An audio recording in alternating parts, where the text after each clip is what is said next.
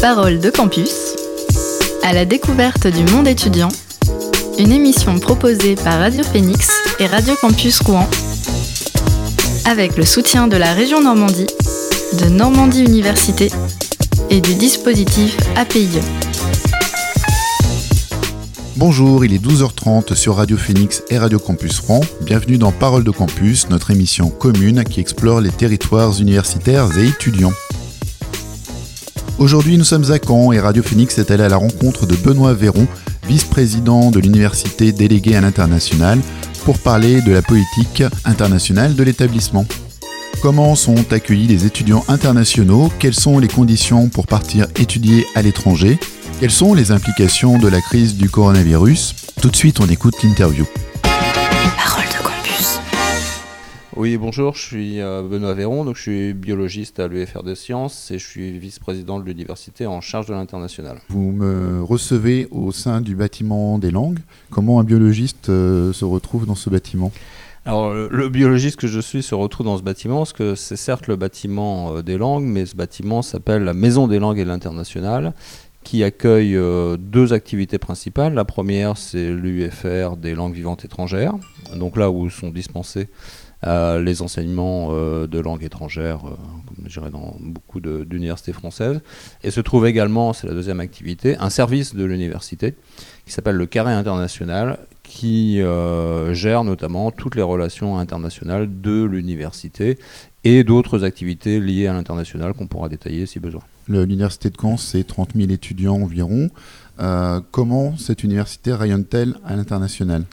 Alors, elle rayonne euh, à l'international, je dirais, par toutes, ces, par toutes ces activités. La formation et la recherche, qui sont les deux missions principales d'une université. Tout enseignant-chercheur a des connexions euh, à l'international, parce que la recherche est internationale aujourd'hui. Donc, je dirais, c'est un rayonnement. Et puis, l'autre rayonnement, il est lié aux étudiants qui, euh, dans leur cursus, se voient proposer euh, des euh, morceaux, des parties de leur formation à l'international, que ce soit les stages au sein de leur cursus ou que ce soit des semestres, voire des années entières d'études ce sont des partenariats avec combien de pays différents? Alors, euh, en termes de pays, pour la, la, formation, on est à plus de 50 pays. Pour la recherche, c'est extrêmement difficile de savoir puisque euh, dans la vie d'un enseignant-chercheur, euh, on peut à un certain moment avoir une connexion avec un pays et travailler pendant deux ans, trois ans, puis changer, etc.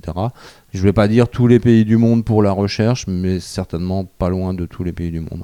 Pour les étudiants, c'est la possibilité de partir à l'étranger durant leurs études. Comment se nouent ces partenariats? Est-ce que ce sont les universités étrangères qui viennent vous solliciter? Est-ce que vous êtes aussi moteur dans cette recherche? Alors les deux, euh, les deux et plus. Nous allons euh, à la rencontre de certaines universités qui ont des profils qui ressemblent euh, à l'université de Caen Normandie. Le deuxième point, il y a la connexion, la relation d'enseignants entre eux, qui travaillent entre eux, qui ont co-rédigé euh, des livres, des ouvrages, se sont rencontrés lors d'une conférence, se sont rencontrés à l'occasion d'un séminaire euh, ici ou ailleurs, et qui, au fil de la discussion, voient une opportunité pour collaborer via euh, ou pour des échanges d'étudiants. on est aussi sollicité, je dirais plusieurs fois, plusieurs fois par an, par des universités qui cherchent des partenaires en France ou en Normandie ou qui ont repéré notre université pour une raison bien particulière. Donc, je dirais c'est un peu tous azimuts participe également à des salons internationaux qui sont des lieux de rencontre institutionnels importants. Euh, on en fait en général un à deux par an. Et puis euh, il y a l'agence française euh, Campus France qui joue aussi son rôle de promotion de l'enseignement supérieur français à, l'étranger et on, est, on participe à un grand nombre d'activités organisées par Campus France. Quand vous dites des universités qui ont un profil similaire à l'université de Caen, comment ça se définit une université qui a un profil similaire?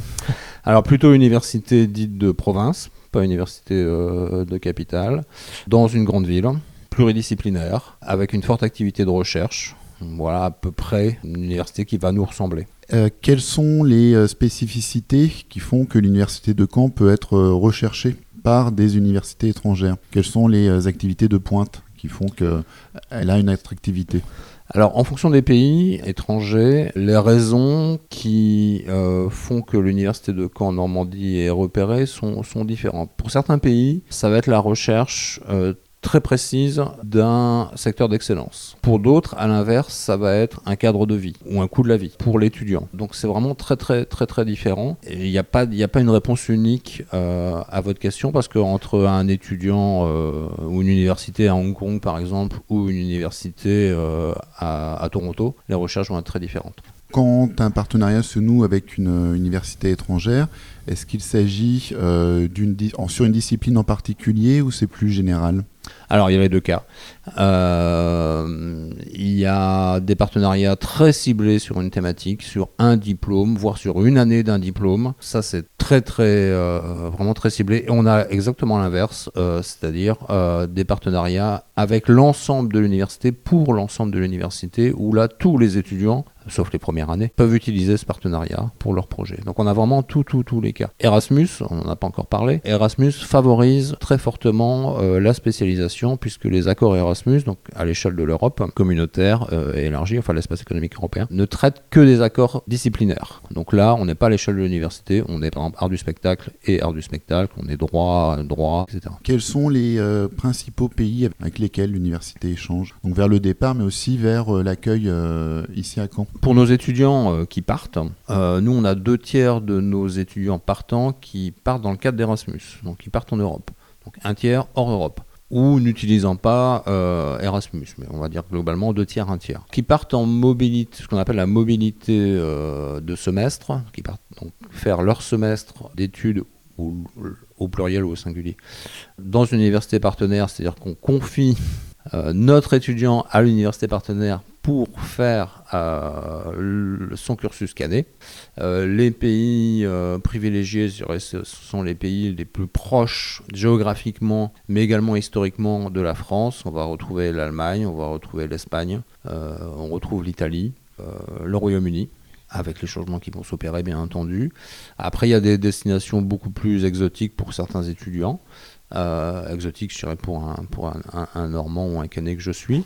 Euh, on a des étudiants qui, tous les ans, vont en Lituanie, en euh, Slovénie, naturellement en Grèce, etc. Mais pense qu'aujourd'hui, tous les pays sont, européens sont, sont concernés par, euh, par des accords. Et la volumétrie des étudiants, en, étudiants qui partent faire euh, des semestres de cours, euh, c'est à peu près 350 étudiants tous les, tous les semestres et qui partent faire des stages. Alors là, c'est exponentiel. On doit être aujourd'hui à peu près à 300 également, sachant qu'on augmente quasiment de 50 tous les ans. Donc aujourd'hui, il y a une forte appétence des étudiants pour aller faire leur stage à l'étranger dans le cadre d'Erasmus. Et dans l'autre sens, dans le sens entrant, à l'inverse, combien ça concerne d'étudiants Combien sont accueillis ici à l'université de Caen Alors là, c'est très différent puisqu'il y a des étudiants qui sont accueillis dans le cadre d'échanges, donc type Erasmus, mais il y a aussi euh, ce qu'on appelle dans un affreux anglicisme euh, les free movers, c'est-à-dire les étudiants qui euh, candidatent pour rentrer à l'université de Caen, pour suivre tout leur cursus à l'université de Caen. Et là, je dirais, on est tout à fait conforme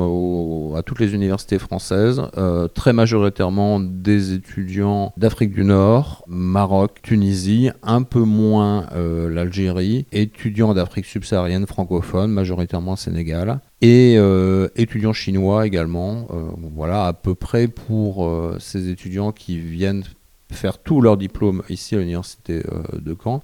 Quant aux étudiants d'échange, donc qui viennent chez nous faire un semestre ou deux semestres, soit une année entière, majoritairement des étudiants allemands. Et après, on va retrouver aussi toutes les nationalités. On va retrouver des Italiens, des Espagnols des Portugais, des Grecs, pour les Erasmus.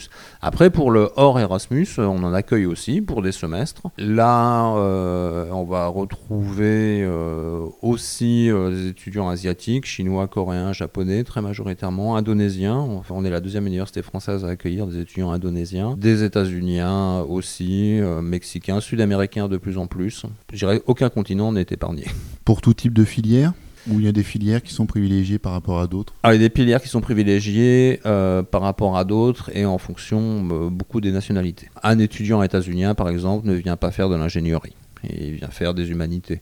Euh, à l'inverse, un étudiant chinois va plutôt venir faire des sciences et techniques. C'est très marqué. Comment se passent les conditions de l'accueil? Comment vous accueillez ces étudiants qui arrivent en France à Caen pour suivre leurs études?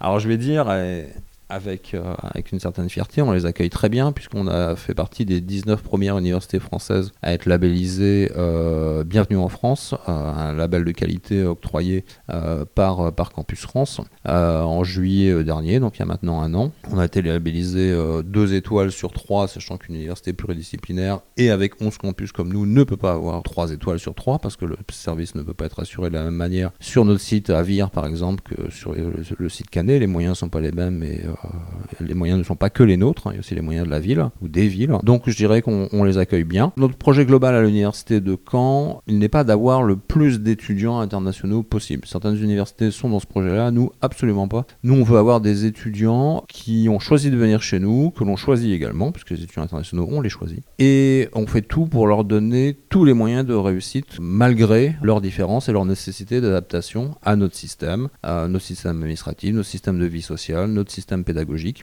Et donc, je dirais, on, leur donne ces moyens euh, supplémentaires euh, dans le but qu'ils obtiennent leur diplôme dans les meilleures conditions possibles, que ce soit une licence, un DUT euh, ou, un master ou une formation d'ingénieur ou médecine éventuellement. Il y a un suivi qui est opéré auprès de chacun de ces étudiants? Vous les accompagnez dans leur vie quotidienne? On les accompagne dans leur vie quotidienne s'ils expriment un besoin spécifique. Oui, il y a un bureau ici, au Carré International, qui a pour mission principale de traiter euh, leur demande de titre de séjour d'étudiant, ce qui est une, obligation. Donc ça, c'est la mission principale, mais aussi euh, de permettre à l'étudiant, euh, bah, je dirais, dès son arrivée, de remplir ses premières obligations et, ses premiers besoins qui vont être d'avoir une mutuelle santé, d'avoir une assurance logement, d'avoir un compte bancaire, etc. Pour beaucoup d'étudiants, c'est extrêmement compliqué. Mais comme nous tous, hein, on imagine eh les premiers jours se dire il faut que j'ouvre un compte bancaire, je pense qu'on serait tous complètement décontenancés. Donc on a ce service qui assure pour tous les étudiants. Et après, si les, étudiants expriment des besoins particuliers qui relèvent de leur vie universitaire et pas de leur vie privée, bien entendu, bien on fait tout pour, euh, les aider. Euh, le travail avec le CRUS est, intense puisque le, le CRUS assure les missions euh, sociales pour l'enseignement supérieur français. Le travail au, quotidien est fait avec le CRUS qui certes assure les besoins premiers qui vont être l'hébergement et la nourriture, mais pas que. Euh, une forte activité de vie sociale euh, organisée par le CRUS et également euh, bah, des aides d'urgence qui peuvent être octroyées, des aides diverses et variées. Donc oui, le travail avec le CRUS est, quotidien. Est-ce que vous avez un suivi sur l'après, quand ils repartent diplômés dans leur pays respectif, de savoir quel est leur, leur devenir professionnel après? Alors oui, mais de manière relativement informelle aujourd'hui encore. Les universités françaises de par leur taille et de par leur euh, histoire, et je dirais presque par leur philosophie, n'ont pas, euh, comme les petites écoles très thématiques, euh, un suivi de leur cohorte. Nous, on a 30 000 étudiants tous les ans. Je dirais une petite école qui a quelques centaines d'étudiants, la, la, dimension n'est pas du tout la même. Et puis philosophiquement, les étudiants universitaires souvent changent d'université avant de quitter leur formation pour aller vers l'emploi. Euh, on est certes en général attaché à une université, mais souvent on en a fait plusieurs. Et de plus en plus, licence master aujourd'hui, ça devient très très marqué. Mais néanmoins, c'est euh, un projet de l'Université de Caen que de garder le lien avec les étudiants, internationaux notamment. C'est un projet national aussi qui a bien été mis en, avant et c'est une mission que le Premier ministre, l'ancien Premier ministre, a confiée à Campus France que de créer euh, un réseau d'alumni, d'étudiants internationaux euh, dans les établissements français, dont les universités. Et nous, on a certains suivis de cohortes d'étudiants, notamment les étudiants qui sont à l'IAE, l'Institut d'administration des entreprises, ou les étudiants qui sont dans notre école d'ingénieurs, où là, il y, a un suivi très précis, régulier, euh, entretenu euh, des étudiants. Euh, parce que ce sont des, petits, petites cohortes très thématisées. C'est beaucoup plus difficile si on parle des étudiants qui sont en droit, en psycho ou en STAPS ou en médecine, où là, ils sont, très nombreux, et là où le parcours va être très très varié. Vous arrivez à évaluer la qualité de leur, euh, leur séjour Ils vous font des retours, des questionnaires Oui, alors plus, plus ou moins, ça c'est pareil, c'est très, c'est très culturel et donc on va très, très facilement rentrer dans l'interculturel. Je vais utiliser deux clichés. L'étudiant américain, il va tout de suite vous faire euh, part de son insatisfaction au moindre euh, petit détail. Un changement de salle de classe pas prévu par exemple, immédiatement on a des mails à foison et à l'inverse, un étudiant asiatique ne fera jamais aucun commentaire même si on lui demande par dix fois de simplement euh, émettre un avis sur, euh, son, sur son séjour. Jamais, jamais il ne le fera. Donc là, on rentre dans l'interculturel. Donc oui, alors c'est totalement biaisé. Évidemment, on peut pas faire de moyenne parce que c'est toujours pareil. Celui qui s'exprime le plus euh, n'est pas obligatoirement celui qui a la vision la plus juste. Vous êtes sur Radio Phoenix et Radio Campus Rouen. Nous marquons une pause musicale et on écoute tout de suite Honey avec No Song Without You.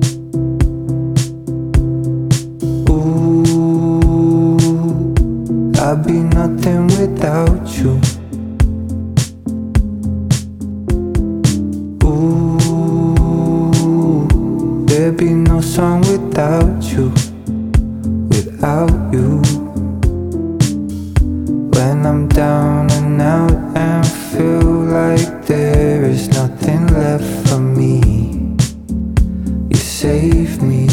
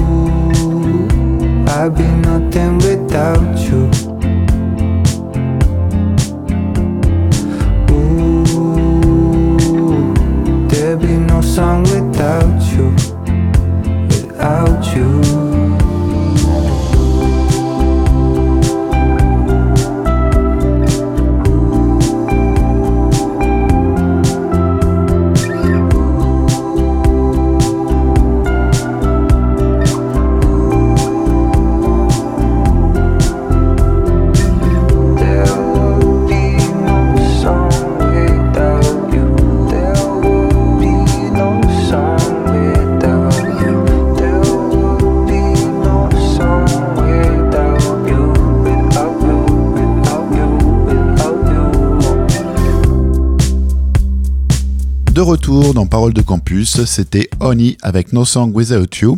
On retrouve tout de suite Benoît Véron, vice-président délégué à l'international de l'université, pour la deuxième partie de cet entretien. Parole de campus.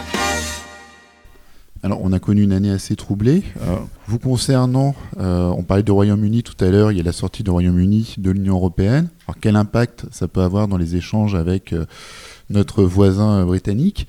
Et euh, d'autre part, nous, avons connu une grave crise sanitaire dans laquelle nous sommes encore.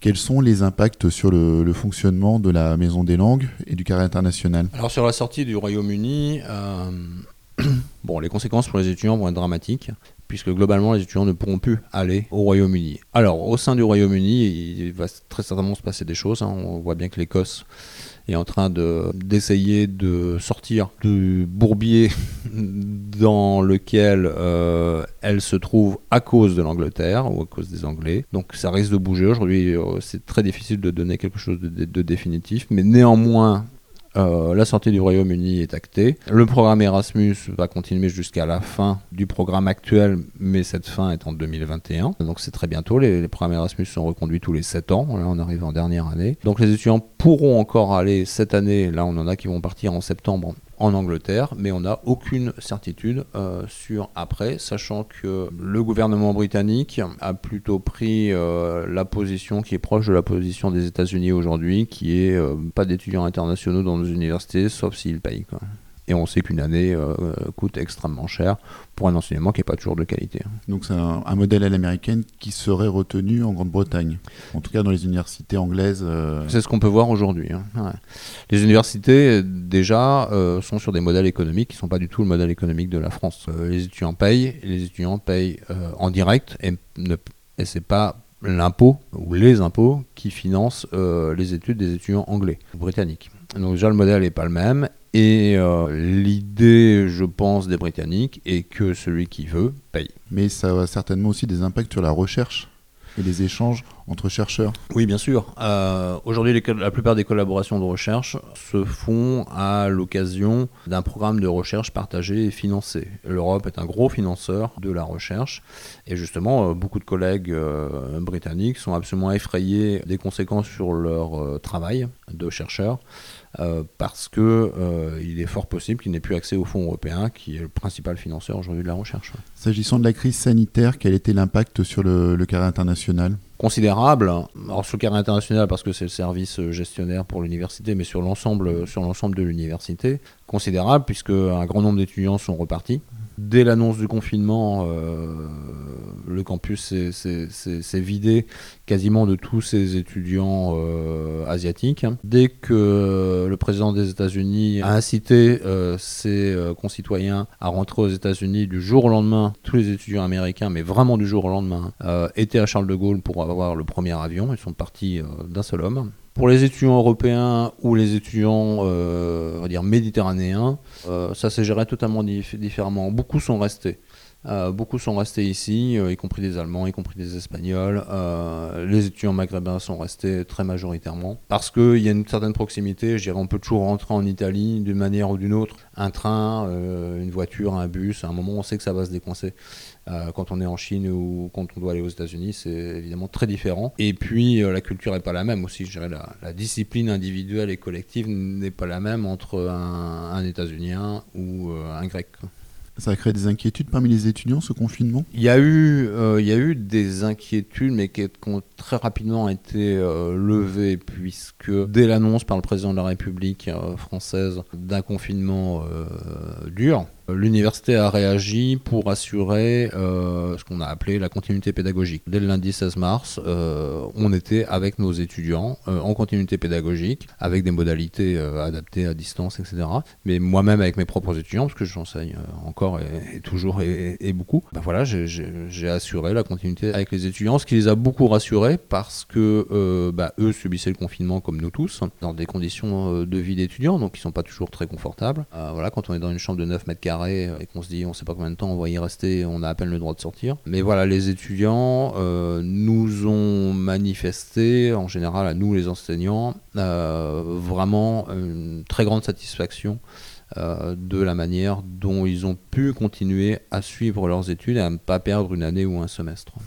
Et s'agissant des étudiants qui, eux, étaient partis à l'étranger, Alors là, pareil, comme, nos étudiants internationaux qui euh, étaient à l'université de Caen, ben, on avait des étudiants sur tous les continents. Et là, les, gestions ont été très particulières. Euh, Il y a des étudiants qui ont voulu rentrer immédiatement en disant la France ferme ses frontières, je ne pourrai plus rentrer en France, donc je rentre dès que c'est possible. Ça, ça s'est fait relativement facilement, je dirais, dans le contexte des étudiants qui avaient un billet de retour et qui ont fait un changement avant euh, que les compagnies aériennes arrêtent euh, leurs vols commerciaux ou euh, que les frontières se ferment définitivement. Donc là, que c'était le cas extrêmement euh, simple.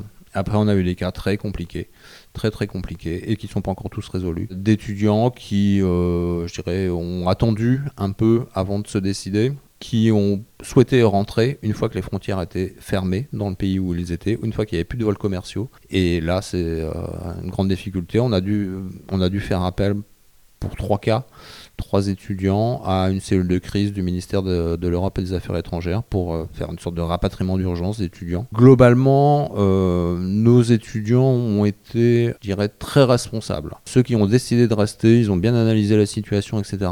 et euh, ont vraiment fait le choix de rester parce que, voilà, ils avaient décidé de partir au Chili, et un exemple. Et bah voilà, ils voulaient vivre aussi cette expérience-là dans ce contexte-là, culturel, etc.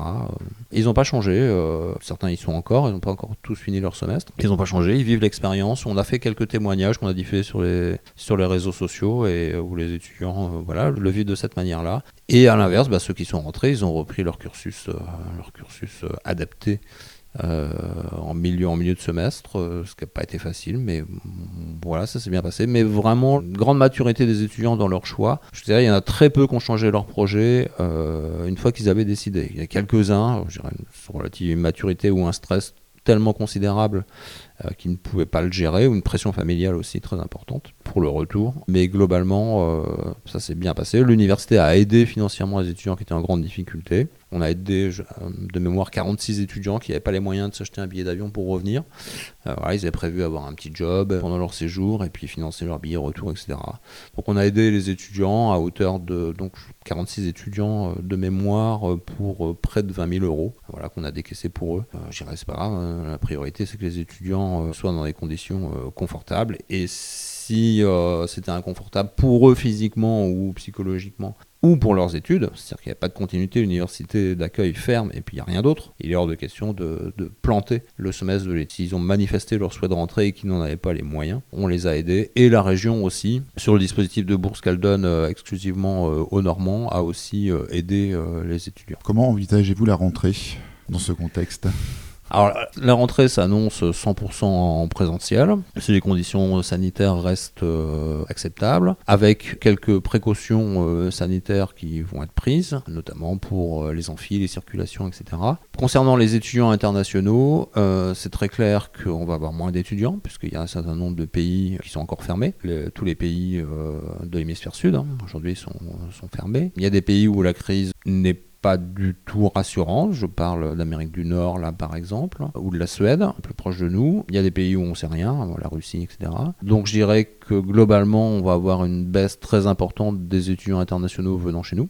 Et euh, bah, l'autre, face du miroir, puisque toujours penser à l'autre, nos étudiants bah, vont avoir des propositions de départ moindres. Euh, la campagne de ce qu'on appelle la campagne de mobilité, c'est-à-dire quand est-ce qu'on commence à travailler avec les étudiants qui souhaitent passer l'année prochaine à l'étranger. Euh, on commence en octobre pour un départ en septembre. Donc là, évidemment, depuis octobre, on a fait sans cesse que de se réajuster en fonction de la situation. On a fait des plans B, des plans C avec les étudiants globalement, j'irais au actuellement, donc euh, début juillet, je dirais qu'on a 200 étudiants euh, qui pourront partir, qui souhaitent continuer à partir. Il y en a qui ont, peur, qui ne veulent pas. Mais globalement, ceux qui souhaitent et qui ont la possibilité, aujourd'hui c'est à peu près 200. On verra au mois de septembre combien il y en aura. Je dirais que c'est plutôt, plutôt satisfaisant.